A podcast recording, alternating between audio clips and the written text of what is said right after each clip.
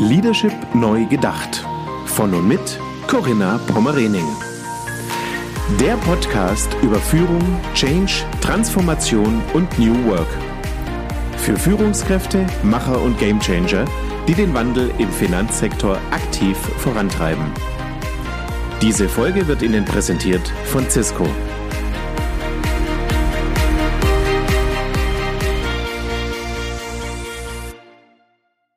Herzlich willkommen zu meinem Podcast. Ich begrüße Sie ganz herzlich und ich freue mich, dass ich heute einen absoluten Experten für das Thema Nachhaltigkeit im Finanzsektor habe. Ich begrüße ganz herzlich Professor Dr. Christian Klein.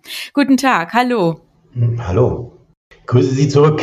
Schön hier zu sein. Ich freue mich sehr, dass Sie sich die Zeit genommen haben. Ich möchte Sie ganz kurz unseren Zuhörenden vorstellen. Wer sind Sie? Was machen Sie unter dieser Rubrik Nachhaltigkeit?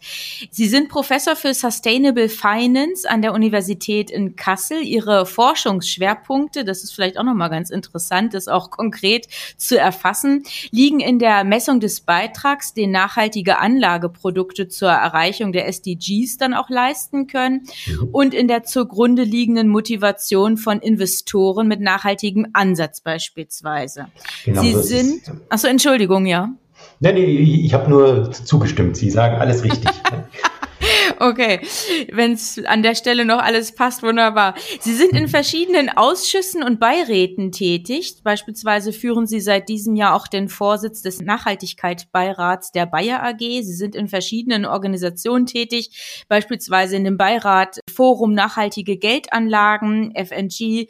Sie sind im Verein für Umweltmanagement und Nachhaltigkeit in Finanzinstituten. Sie haben diverse Publikationen in den letzten Jahren zu diesem Thema herausgebracht gebracht. Von daher freue ich mich wirklich sehr, dass wir heute über dieses spannende Thema Sustainable Finance sprechen. Herr Professor Klein, fangen wir direkt mit dem Thema an. Wir können uns diesem Eindruck ja einfach nicht entziehen, dass Nachhaltigkeit jetzt auch im Finanzsektor zum neuen Mainstream geworden ist. Wie beurteilen Sie das? Ja, es wurde auch höchste Zeit. Also an Nachhaltigkeit geht im Finanzsektor kein Weg mehr vorbei. Und das ist ja auch nicht ganz freiwillig. Also hier geht es nicht zwingend darum, die Welt zu retten, sondern hier geht es um konkrete Fragen des Risikomanagements. Also wenn wir jetzt ein Beispiel nehmen, der Klimawandel wird zum Beispiel enorme Auswirkungen auf unsere Wirtschaft und auf unsere Gesellschaft haben. Und das hat zur Folge, dass bestimmte ähm, Unternehmenskonzepte in Zukunft nicht mehr funktionieren werden. Und dann solche Konzepte weiterhin zu finanzieren, das ist für die Banken eine Gefahr. Und das hat, haben die Banken erkannt, das hat aber vor allem auch der Regulierer in Brüssel erkannt. Und das ist hier ist eigentlich der wirkliche Punkt, der passiert ist. Die EU-Kommission wird in nächster Zeit jede Menge neue Regulierung auf den Markt bringen und dann müssen die Unternehmen ein bisschen nachhaltiger werden. Mhm. Also ist gut, dass es jetzt so geworden ist, oder? Ja, ich finde es fantastisch, natürlich. Mal gucken, wie die einzelnen Institute das finden. Also Sie können das auch so sehen, dass jetzt alle zu ihrem Glück gezwungen werden. Ja, schauen wir mal, wie sich die Haltung einfach auch bei den Entscheidern und bei den Verantwortlichen jetzt auch in den nächsten Monaten verändern wird. Weil es ist natürlich ein enormer Druck, der auch seitens der Regulatorik dann auch aufgebaut wird, der zu erfüllen ist. Also so wie ich das beobachte, also der Punkt ist ja der, es ist ja wirklich nicht ganz freiwillig. Ja, ja. Und was, was, was ich jetzt beobachte, ist, ähm, dass viele Banken halt jetzt dem vorauseilen, was sie in ein, zwei Jahren eh machen müssten. Dann können sie sich noch hinstellen und sagen, sie sind, sie, die, die haben dann den sogenannten First Mover Advantage ähm, und sie können eben sagen, ja, wir gehen diesen Weg freiwillig, Klammer auf, wir verraten nicht, dass es in zwei Jahren eh hätte gemacht werden müssen. Hm. Ja. Ja, auf diesem Weg ähm, zur Klimaneutralität und wir sprechen über Umbau von Organisationen. Was muss denn genau auch passieren, damit wir dann auch letztendlich Klimaneutralität erreichen? Wir brauchen für jedes Geschäftsmodell einen Weg, wie das 2-Grad-Ziel erreicht werden soll. Oder noch besser das 1,5-Grad-Ziel. Und diese sogenannten Pfade gibt es schon. Und jetzt müssen wir halt schauen, wie wir die einzelnen Industrien an diese Pfade anpassen. Und das ist natürlich für die einzelnen Industrien unterschiedlich schwer. Da tut sich ein Friseur wesentlich leichter als ein Stahlunternehmen. Und gerade diese solche Industrien wie Stahlunternehmen oder Beton oder Zement, das sind die wirklichen ähm, wichtigen Industrien, wenn wir unsere Welt hier etwas oder wenn wir verhindern wollen, dass es hier wesentlich heißer wird, als es eh schon ist. Mhm. Und an diese Geschäftsmodelle müssen wir ran. Und das ist eben das zentrale Argument. Die Überlegung ist, wir müssen die Geldströme auf den Finanzmärkten so umleiten, dass sie nur noch in Geschäftsmodelle gehen, die mit dem 1,5 Grad Ziel, mit dem 2 Grad Ziel kompatibel sind. Hm. Sind wir auf einem ganz guten Weg gerade? Wie würden Sie das jetzt aus Ihrer Perspektive bewerten? Ja, dazu muss ich sagen, dass ich ein unverbesserlicher Optimist bin. Ähm, also es ist noch sehr, sehr viel zu tun. Aber ich bin ja ganz enthusiastisch, weil sich gerade so viel tut. Also ich mache jetzt seit zehn Jahren dieses Thema und äh, vor zehn Jahren hat überhaupt keiner gewusst, was Sustainable Finance überhaupt sein soll. Und vor vier Jahren hat es immer noch keiner gewusst. Und was in den letzten drei Jahren passiert ist, das ist doch etwas, was mich verblüfft und natürlich sehr, sehr erfreut. Und deswegen bin ich optimistisch, wenn wir in diesem Tempo und in dieser Begeisterung weitermachen, glaube ich, können wir wirklich viel erreichen. Mhm. Sie sprachen gerade an, seit zehn Jahren beschäftigen sich damit oder vor zehn Jahren konnte man auch dieses Thema auf vielen Ebenen noch gar nicht greifen. Die Erfahrung habe ich auch gemacht. Ich habe in der Zeit so zwischen 2010, 2012 ähm, so Trendarenen, so Workshops durchgeführt, um Trends einzuschätzen für den Finanzsektor mit Manager, mit Führungskräften. Und da kam auch schon das Thema so Nachhaltigkeit, Neoökologie. Wie gehen wir als Regionalbank, ähm, als Genossenschaftsbank auch mit diesem Thema um? Und das war so weit weg, also man konnte es gar nicht greifen und auch gar nicht adaptieren gedanklich, weil einfach ein Stück weit auch so diese Vorstellungskraft einfach fehlt. Also von daher glaube ich, haben wir wirklich Riesenschritte gemacht, was jetzt gerade, ja. Sie sagten es gerade, drei Jahre hätte ich jetzt auch so vom Gefühl her gesagt, ähm, was sich da getan hat und was einfach auf den Weg gebracht wurde oder auch schon in den Organisationen wirklich initiiert wurde. Beeindruckend, ja. wie schnell es dann plötzlich gehen kann. Also es ist unglaublich. Also es, ich, es war, glaube ich, vor drei Jahren, vor ziemlich genau drei Jahren, dass ich auch wo eingeladen war, ähm, da waren lauter Vorstände von kleinen Regionalbanken, ich sage jetzt nicht welche, ähm, und ich habe da ein bisschen was über Sustainable Finance erzählt und meine Erfahrung war, das waren dann drei Gruppen bei diesen Vorständen. Da gab es welche, die gesagt haben, machen wir schon lange, finden wir gut. Dann gab es eine Gruppe, die gesagt hat, äh, das ist ja interessant, das wollen wir uns mal näher angucken. Aber dann gab es auch tatsächlich eine Gruppe, und das ist ungelogen so gewesen, ähm, die ist dann laut geworden, hat gemeint, dass bitte die Verbände ihnen doch diesen Quatsch vom Hals halten sollen. Sie hätten eh schon so viel zu tun. Ja. Und damals war ich schon sehr verblüfft, als ich gemerkt habe, die, die wussten noch gar nicht, um was es geht.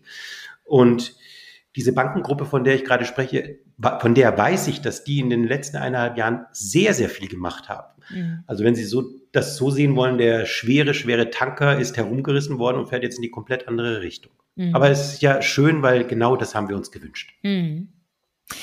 Ja, was kann denn die Finanzindustrie jetzt auch konkret im Kampf gegen den Klimawandel bewirken? Wo sehen Sie denn da einfach auch die Ansätze und die Potenziale, die Chancen?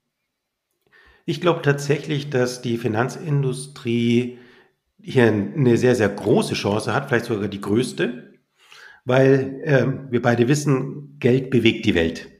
Das heißt, wenn Sie irgendein Geschäftsmodell nicht mehr haben wollen, dann müssen Sie nur den Geldhahn zudrehen und dann hat sich es mit dem Geschäftsmodell erledigt. Und das ist, glaube ich, auch der Hebel, den inzwischen alle erkannt haben. Das, was ich vorhin gesagt habe, die Geldströme umzuleiten, könnte wirklich die Lösung sein für nicht nur unser Klimaproblem, es wird ja bereits schon viel weiter gedacht. Also wenn wir an die SDGs, diese Sustainable Development Goals denken und wir wirklich erreichen wollen, dass es in zehn Jahren keinen oder viel weniger Hunger auf dieser Welt gibt, dann müssen wir auch in diese Richtung denken, dass wir eben bewusst Finanzströme, Investitionen ähm, so umleiten, dass die mit diesen Zielen kompatibel sind. Was sind denn, Sie forschen jetzt ja schon wirklich seit vielen Jahren auch dran, was sind jetzt die neuesten wissenschaftlichen Erkenntnisse zu der Frage, ob nachhaltige Geldanlagen dann auch einen Impact haben, also ob sie dann entsprechend auch Wirkung erzielen? Also der springende Punkt, den Sie gerade genannt haben, der sehr, sehr spannend ist, ist das Wort Impact. Was gerade passiert ist, dass man merkt, es gibt einen großen Unterschied zwischen keinen Schaden anrichten und etwas Gutes bewirken. Und das ist die Diskussion, die da draußen gerade massiv geführt wird in der Wissenschaft, in der Praxis, in der Wissenschaft mit der Praxis und wir sind uns da noch alle nicht ganz einig. Einfach deswegen, weil dieses, ähm, dieser Weg zu denken so neu ist. Also konkret, was meine ich? Es geht um die Frage, wenn wir als Beispiel den Klimawandel nehmen, dann geht es um die Frage, bedeutet nachhaltige Finanzwirtschaft, dass ich mir überlege, welche Auswirkungen der Klimawandel auf die Finanzindustrie hat. Und dann kommen wir zu den Punkten, die wir vorhin gesagt haben. Wenn also wir das Pariser Klimaschutzabkommen erreichen wollen, dann macht es keinen großen ökonomischen Sinn mehr, in Ölindustrie zu investieren, weil es die Ölindustrie in absehbarer Zeit gar nicht mehr geben wird. Punkt. Hm. Das ist der eine Ansatz. Also wie richte ich keinen Schaden an, indem ich nicht in die Ölindustrie ähm, investiere? Das jetzt nur als Beispiel. Der andere Ansatz ist, ich überlege mir, wie kann ich die Finanzindustrie aktiv nutzen, um den Klimawandel aufzuhalten. Und das ist nun ein ganz, ganz anderer ähm, Ansatz. Das ist eine ganz, ganz andere Art, das Problem zu sehen. Und das wird oft verschmissen. Und das ist, glaube ich, der Punkt, den wir gerade dabei sind zu erkennen. Also wir müssen hier getrennt denken. Das zweite ist das Stichwort, das Sie gerade genannt haben, das ist Impact. Richtig nicht nur keinen Schaden an, sondern wirklich bewusst etwas Gutes. Und hier müssen wir uns erstmal die Frage stellen, wie soll denn das funktionieren überhaupt? Also, um bei dem Beispiel mit ähm, den Ölunternehmen zu bleiben, könnten wir ja hier sagen, beim ersten sage ich, ich kaufe mir keine Aktien von Ölunternehmen mehr mhm. oder ich verkaufe sie. Beim zweiten könnten Sie sagen, ich kaufe ganz bewusst Aktien von Ölunternehmen und gehe dann auf die Hauptversammlung und sorge dafür, dass die ähm, das Thema Klimawandel in ihr Risikomanagement aufnehmen. Ein ganz anderer Ansatz. Mhm. Sie sprechen ja auch in diesem Zusammenhang von Wirkungskanälen. Ganz genau. Also die Frage, alle sprechen von Impact. Ja. Keiner weiß genau, was es ist. Ähm, und wir, Marco Wilkins und ich, der Kollege aus Augsburg und wir in Kassel, wir haben uns da Gedanken gemacht und haben uns die Frage gestellt, wie soll denn das überhaupt passieren? Also wie kann überhaupt eine Geldanlage, also wenn Sie oder ich jetzt 10.000 Euro in einen nachhaltigen Fonds stecke, wie kann das wirklich dafür sorgen, dass da draußen weniger CO2 ausgestoßen wird? Und das ist nicht so ganz trivial. Und wir sagen, es gibt da drei Möglichkeiten. Die erste, und das ist die ähm, wahrscheinlichste, das sind sogenannte indirekte Effekte. Wir nennen das so. Mhm. Damit meinen wir schon allein dadurch, dass wir uns mit dem Thema beschäftigen und uns überlegen, was passiert denn eigentlich äh, mit unserer Welt und wer stößt denn CO2 aus? Welche Firmen sind denn da eher dienlich und welche nicht? Bewirkt schon viel. Vielleicht verändere ich mein Konsumverhalten, vielleicht finde ich Unternehmen, die ähm, klimaneutral sind, tolle Arbeitgeber und bin dann bereit, da als Spitzenarbeitnehmer zu arbeiten und so weiter. Direkte Wirkung, da wird es schon komplexer. Und dann gibt es zum Beispiel einmal die Möglichkeit, die ich gerade genannt habe, dass wir bewusst uns einkaufen in die Unternehmen, bewusst Kontakt mit dem Management aufnehmen und versuchen, ähm, durch den Dialog mit dem Management die Politik des Unternehmens zu ändern. Das ist eine Möglichkeit. Die andere Möglichkeit ist, dass ich eben mit dem Geld Projekte finanziere, die dafür sorgen, dass zum Beispiel weniger CO2 ausgestoßen wird und das, und das so mache, dass es ansonsten nicht stattgefunden hätte. Weil das ist ja der springende Punkt. Mhm. Ich muss ja ähm, Dinge, die eh finanziert werden, nicht mehr finanzieren. Also ich hoffe, das war einigermaßen nachvollziehbar, aber ich glaube, das zeigt, diese ganze Debatte ist relativ komplex, aber sehr, sehr, sehr spannend. Ja, unbedingt. Und mittlerweile, so sagt ja auch, glaube ich, Ihr aktuelles Ergebnis, 69 Prozent der Verbraucher, Verbraucherinnen wünschen ja auch tatsächlich nachhaltige Produkte, auch speziell jetzt im Finanzsektor. Also da ist ja auch einfach jetzt mittlerweile die Nachfrage gegeben. Ja, also das ist definitiv der Fall. Wie gesagt, wir forschen hier schon seit zehn Jahren und das ist ein Phänomen, das wir schon lange beobachten. Wenn Sie die Verbraucher fragen, findest du es wichtig, dass bei Investitionsentscheidungen prinzipiell auch Nachhaltigkeitsaspekte berücksichtigt werden? Dann sagen weit über die Hälfte aller Verbraucher, finde ich total wichtig.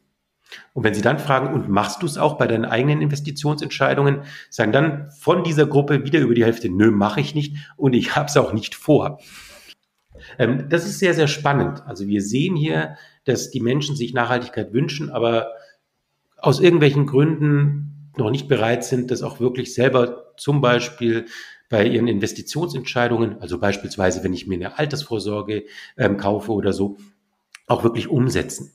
Tatsächlich hat es damit zu tun, weil wir haben nachgefragt, warum ist Woran das so? liegt es denn? Ja, genau. Es liegt daran, sehr lustig, also es gibt drei Antworten darauf. Also die Nummer eins, die finde ich so lustig, dass ich es immer kurz zurückstelle, um die, die Spannung zu erhöhen. Die Nummer zwei ist, ähm, ich kenne mich zu wenig aus. Ja. Also das ist ein Punkt, den wir auch erkennen und der jetzt auch in der Wissenschaft angegangen wird, dass wir sagen, wir müssen hier mehr Aufklärung betreiben, wir müssen den Menschen erklären, wie das überhaupt funktionieren soll. Nachhaltigkeit und Finanzwirtschaft. Ist ja das, was wir beide jetzt genau im Moment auch machen. Mhm. Die Nummer drei ist, ich will doch nicht auf Rendite verzichten. Also diese, ja, dieser Eindruck, dass Nachhaltigkeit Kostet. zwingend auch etwas kosten mhm, muss, okay. mhm. was nicht der Fall ist. Aber nun kommen wir zum Hauptgrund, und das finde ich eben sehr, sehr lustig. Der Hauptgrund ist, mein Bankberater hat mir bisher noch nichts angeboten. Aha. Das heißt, die Kunden wollen nachhaltige Geldanlagen, fragen aber nicht aktiv danach. Und kriegen es noch nicht direkt angeboten, ja. Okay. Die kriegen es noch nicht direkt an, ja, genau. Also sie fragen nicht danach. Mhm. Und wir haben auch die Bankberater gefragt, wie es denn aussieht mit nachhaltigen Geldanlagen. Da kam die Antwort, oh, da passiert gar nichts, weil der Kunde fragt nicht danach. okay. Also ja. ähm, der Kunde erwartet, dass es ihm aktiv angeboten wird. Der mhm. Bankberater wartet, dass der Kunde danach fragt. Mhm. Und das ist ja eine der Phänomene, die sich jetzt im nächsten Jahr radikal ändern werden. Mhm. Denn was ich vorhin angesprochen hat, die EU-Kommission hat beschlossen, dass bei jedem Beratungsgespräch in Zukunft zwingend der Bankberater das Thema Nachhaltigkeit ansprechen muss. Mhm. Das heißt, er wird also den Kunden fragen, sag mal, ist dir das Thema Nachhaltigkeit wichtig? Mhm. Zum Beispiel, wenn der Kunde einen Aktienfonds kaufen will. Und ich möchte den Kunden sehen, der dann sagt, äh, nein, ich finde Nachhaltigkeit total doof. Und ich glaube, spätestens dann werden wir sehen, dass ähm, dieses ganze Thema nochmal einen Riesenschub bekommen wird. Ja, Und ja. das, was Sie vorhin gesagt haben, stimme ich absolut zu. Ich glaube, dass das Marktpotenzial riesig ist. Ja. Ja, spannend. Ich würde auch gerne mit Ihnen noch über ein aktuelles Praxisbeispiel ja, mich austauschen. Die Verbraucherzentrale hat ja ganz aktuell die DK Bank auch verklagt. Da ging es ja um einen Impact-Rechner. Ähm, Stichwort Greenwashing oder ich glaube, Sie sprechen auch vom Impact-Washing. Können Sie uns so ein bisschen den Sachverhalt erläutern, der hier zugrunde liegt? Warum hat hier die Verbraucherzentrale reagiert und die DK Bank verklagt? Also dieser Impact-Rechner der DK sah wie folgt aus. Da konnten Sie eingeben, ähm, wie viel Sie investieren in diesen Fonds, zum Beispiel 10.000 Euro. Und dann kam raus, wenn du 10.000 Euro in diesen Fonds investierst, dann entspricht das in einem Jahr so und so viel Tonnen CO2 und das sind etwa, ich sage irgendeine Zahl, 3748 Kilometer Autofahren. So.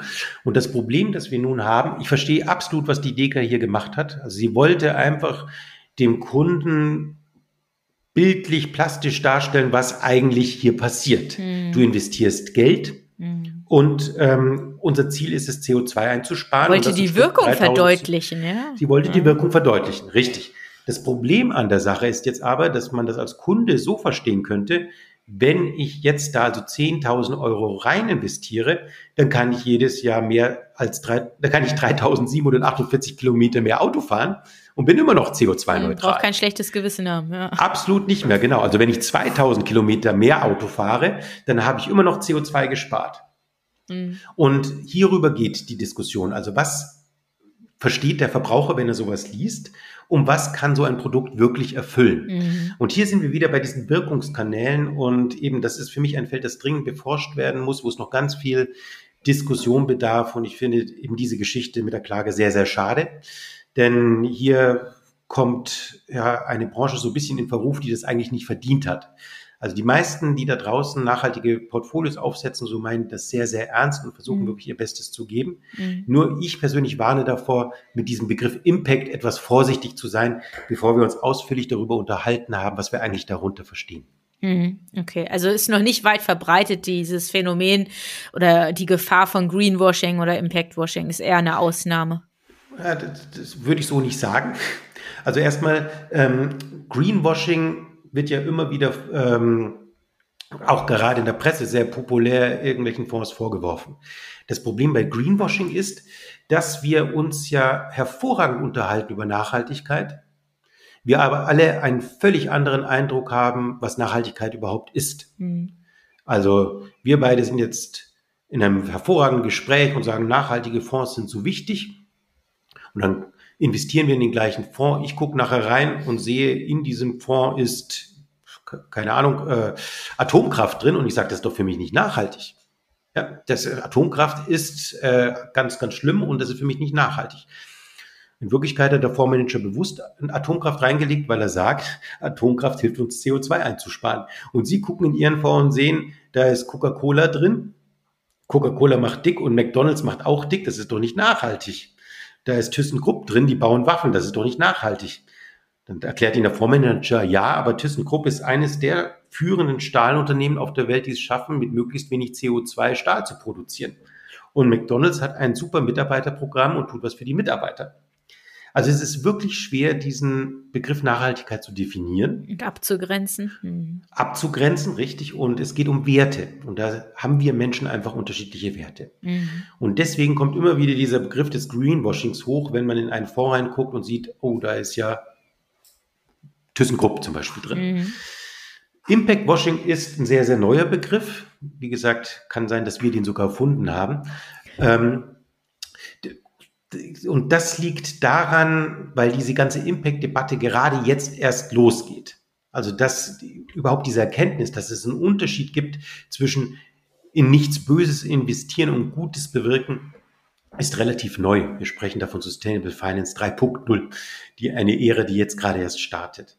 Und ähm, nochmal, das ist, wir heben da nur warnend den Finger und sagen, passt mal auf, Ihr könntet ganz aus Versehen schon Impact Washing dadurch betreiben, dass ihr Impact auf irgendein Produkt draufschreibt, bevor wir alle uns mal unterhalten haben, was Impact überhaupt bedeutet. Hm.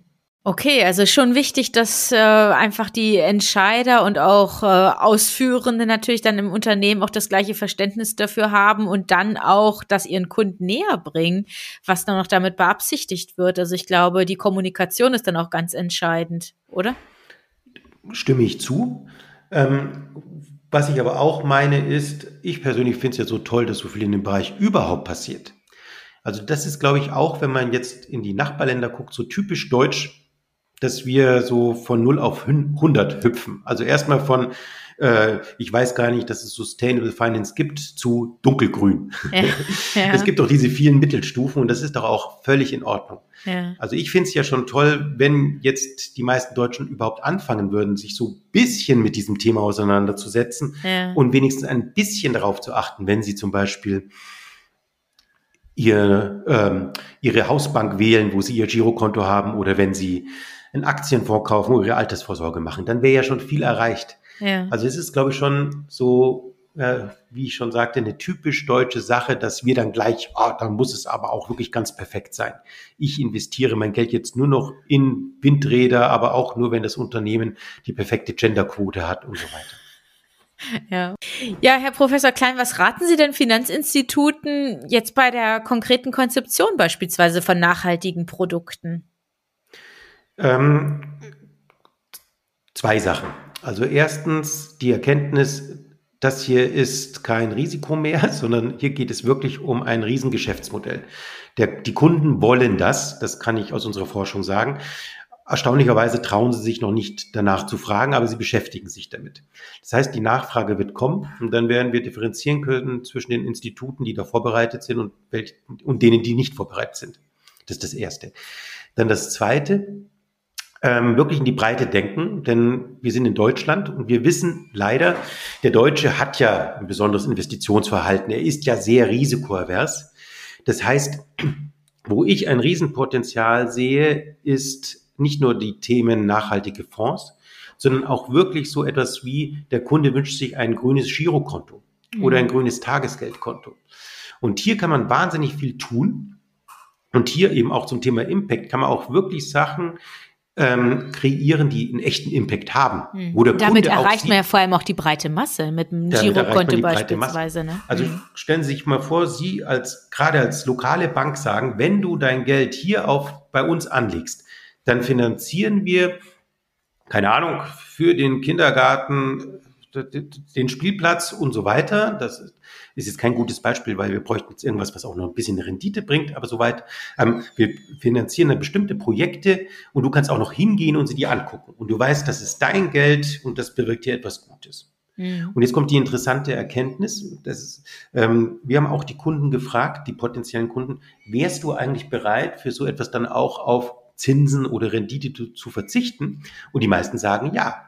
Wenn ich also wirklich nachweislich sehen könnte, dass mit meinem Geld was Gutes passiert, wäre ich auch bereit, so auf ein halbes Prozent mhm. oder so Zinsen zu verzichten. Das finden wir ein sehr, sehr spannendes Ergebnis. Mhm. Also hier könnte man wirklich eine Win-Win-Win-Situation schaffen, nämlich neues Geschäftsmodell für die lokale Bank, einen glücklichen Kunden und wir bewirken tatsächlich noch etwas Gutes dabei.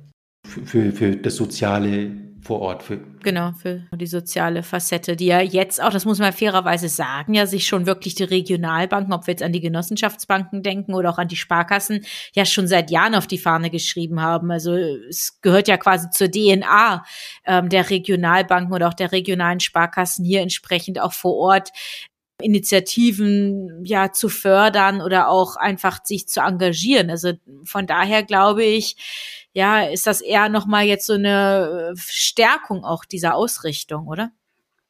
Bin ich absolut dabei. Also wir arbeiten viel ja auch mit den Sparkassen und mit den Genossen zusammen. Ähm, meine persönliche Erfahrung ist, dass die vor dem Thema entweder bisher erschrocken sind. Also das kann man nicht so pauschalisieren. Das hängt natürlich sehr stark von dem einzelnen Haus ab. Aber eher hatten sie sehr großen Respekt davor. Mhm. Oder es kann, ich habe auch so Argumente gehört wie, naja, wir sind ja der, wir sind ja per Definition nachhaltig, weil wir sind ja vor Ort. Mhm. Klammer auf, wir finanzieren den lokalen Waffenhersteller und sind deswegen nachhaltig, Klammer zu. Das ist natürlich Unfug. Ähm, aber hier hat sich wirklich sehr, sehr viel geändert. Und äh, mich hat es immer so ein bisschen getroffen, weil ich das Gefühl habe, genau das, was Sie sagen, dass hier ein Riesenpotenzial ist, das nicht gehoben wird. Mhm. Und die, gerade die junge Generation der Kunden wandert dann ab zu den Nachhaltigkeitsbanken, mhm. weil denen ist das Thema wirklich wichtig. Ja.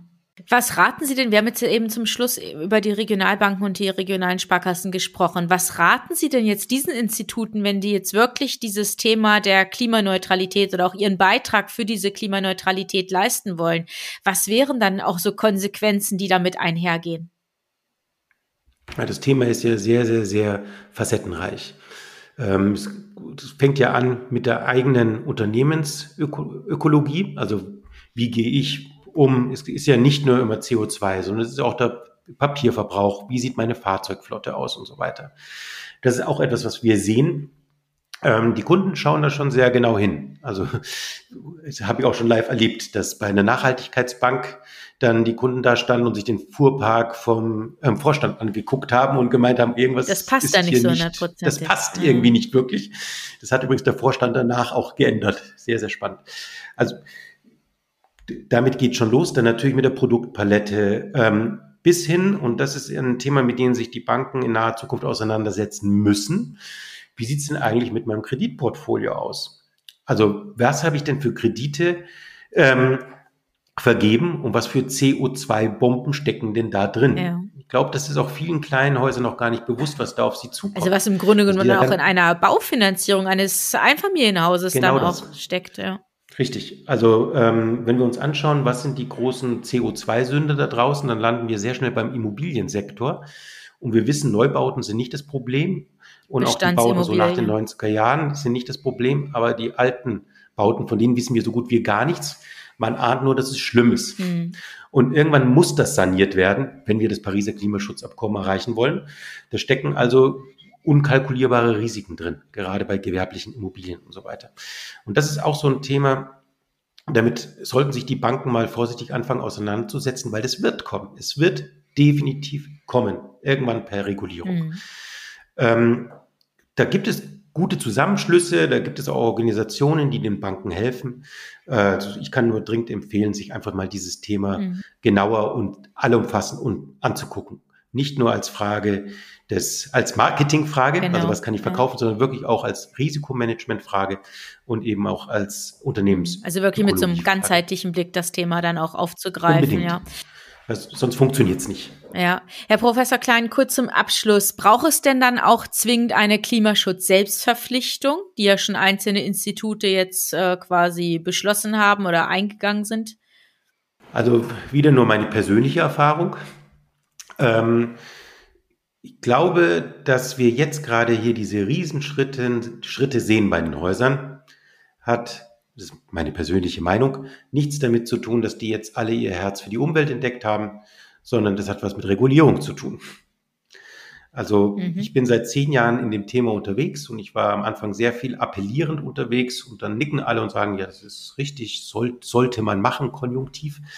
Ähm, sobald ein bisschen Zwang reinkommt oder sobald man sagt, das hier ist Risikomanagement, es geht hier wirklich auch um eure Existenz, dann bewegt sich was. Das heißt, das hat mich einigermaßen desillusioniert vor ein paar Jahren, aber meine persönliche Erkenntnis ist, so ganz freiwillig funktioniert das nicht. Also wir brauchen hier schon zumindest sanften Zwang. Man muss die ein bisschen zu ihrem Glück zwingen, wenn sie so wollen. Ja, okay. Die ersten Häuser haben ja auch Nachhaltigkeitsbeauftragte initialisiert. Finden Sie den Weg gut? Ist das ein wichtiger Schritt, wichtiger Bestandteil oder ja, nice to have? Also ich finde es absolut richtig und ich hoffe, es gibt nicht mehr viele Häuser da draußen, die keinen Nachhaltigkeitsbeauftragten mehr haben.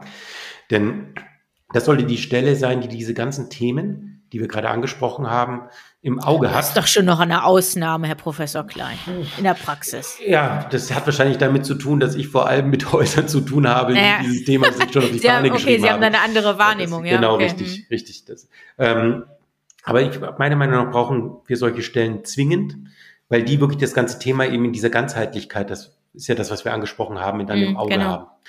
Ähm, also wer das noch nicht hat, ich würde es dringend empfehlen. Nochmal, es geht nicht um Gutmenschentum, sondern da steckt knallhartes Risikomanagement dahinter.